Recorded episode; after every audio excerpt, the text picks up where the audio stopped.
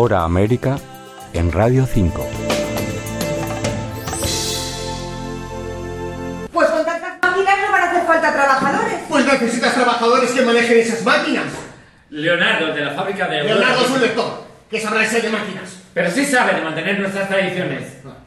Esas que trajimos de Cuba. Trajimos estas para hacer cigarros.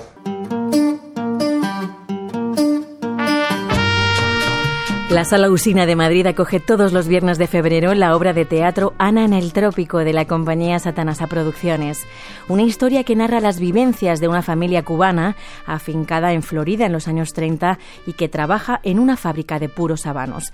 En esa época aún existía la figura del lector de tabaquería que entretenía a los cigarreros para hacer menos monótono su trabajo leyendo libros. Pues se van a encontrar una preciosa historia que reflexiona sobre las diferentes maneras de amar, nuestra manera de querer a alguien para dar lo que realmente necesita de nosotros, ser capaces de romper con la rutina de nuestras relaciones.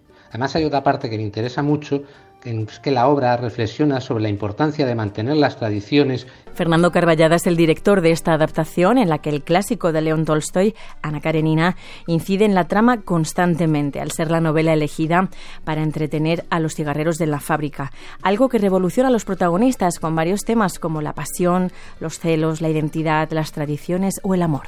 Porque la obra muestra cómo la literatura, como la cultura en general, es capaz de transformar la vida de la gente la lectura de Ana Karenina cambia los personajes de la obra de forma permanente. Ese es el poder de la cultura, y en una época de intentos de censura y cancelación es importante recordarlo. Satanasa Producciones lleva 10 años mostrando su pasión por el teatro en varios espacios de la capital, con montajes propios y adaptaciones que siempre remueven al espectador. Obras como el Club de Natación de la Lila, Agosto o ahora este Ana en el Trópico, todo gracias al elenco de actrices y actores que consiguen transmitir estas emociones.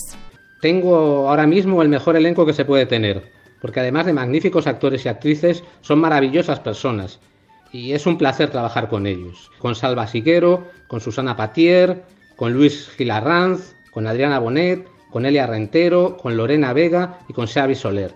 Eres una mujer extraordinaria. No sé cómo me casé contigo. Pues te casaste conmigo, porque cuando te conocí te ofrecí un puro que yo misma había liado para ti. Y cuando te lo fumaste, me dijiste que yo había entrado en tu boca igual que un pescador de perlas que se desliza por el agua.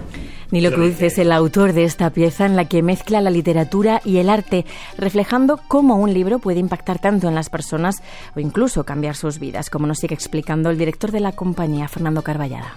El texto es, es una maravilla, por algo ganó el premio Pulitzer, y además tiene una escritura exquisita. Es una obra que nace del amor que siente Nilo Cruz por las tradiciones de sus antepasados. Cada frase del texto, cada matiz, está puesto con una intención por el autor y para mí era muy importante ser fiel a ese mensaje en la adaptación que hemos hecho.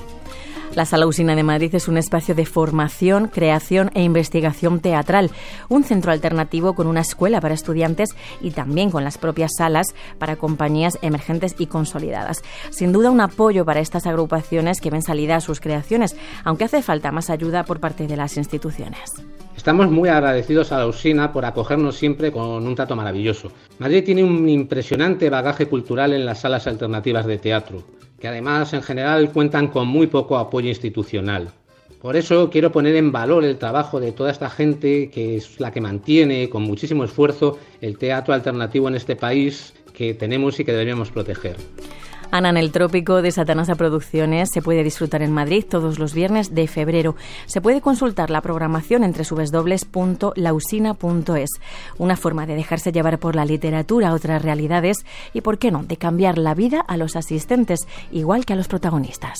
Porque es una obra que les va a llegar al corazón, que les va a hacer emocionarse, que les va a hacer reírse, que les va a hacer también llorar.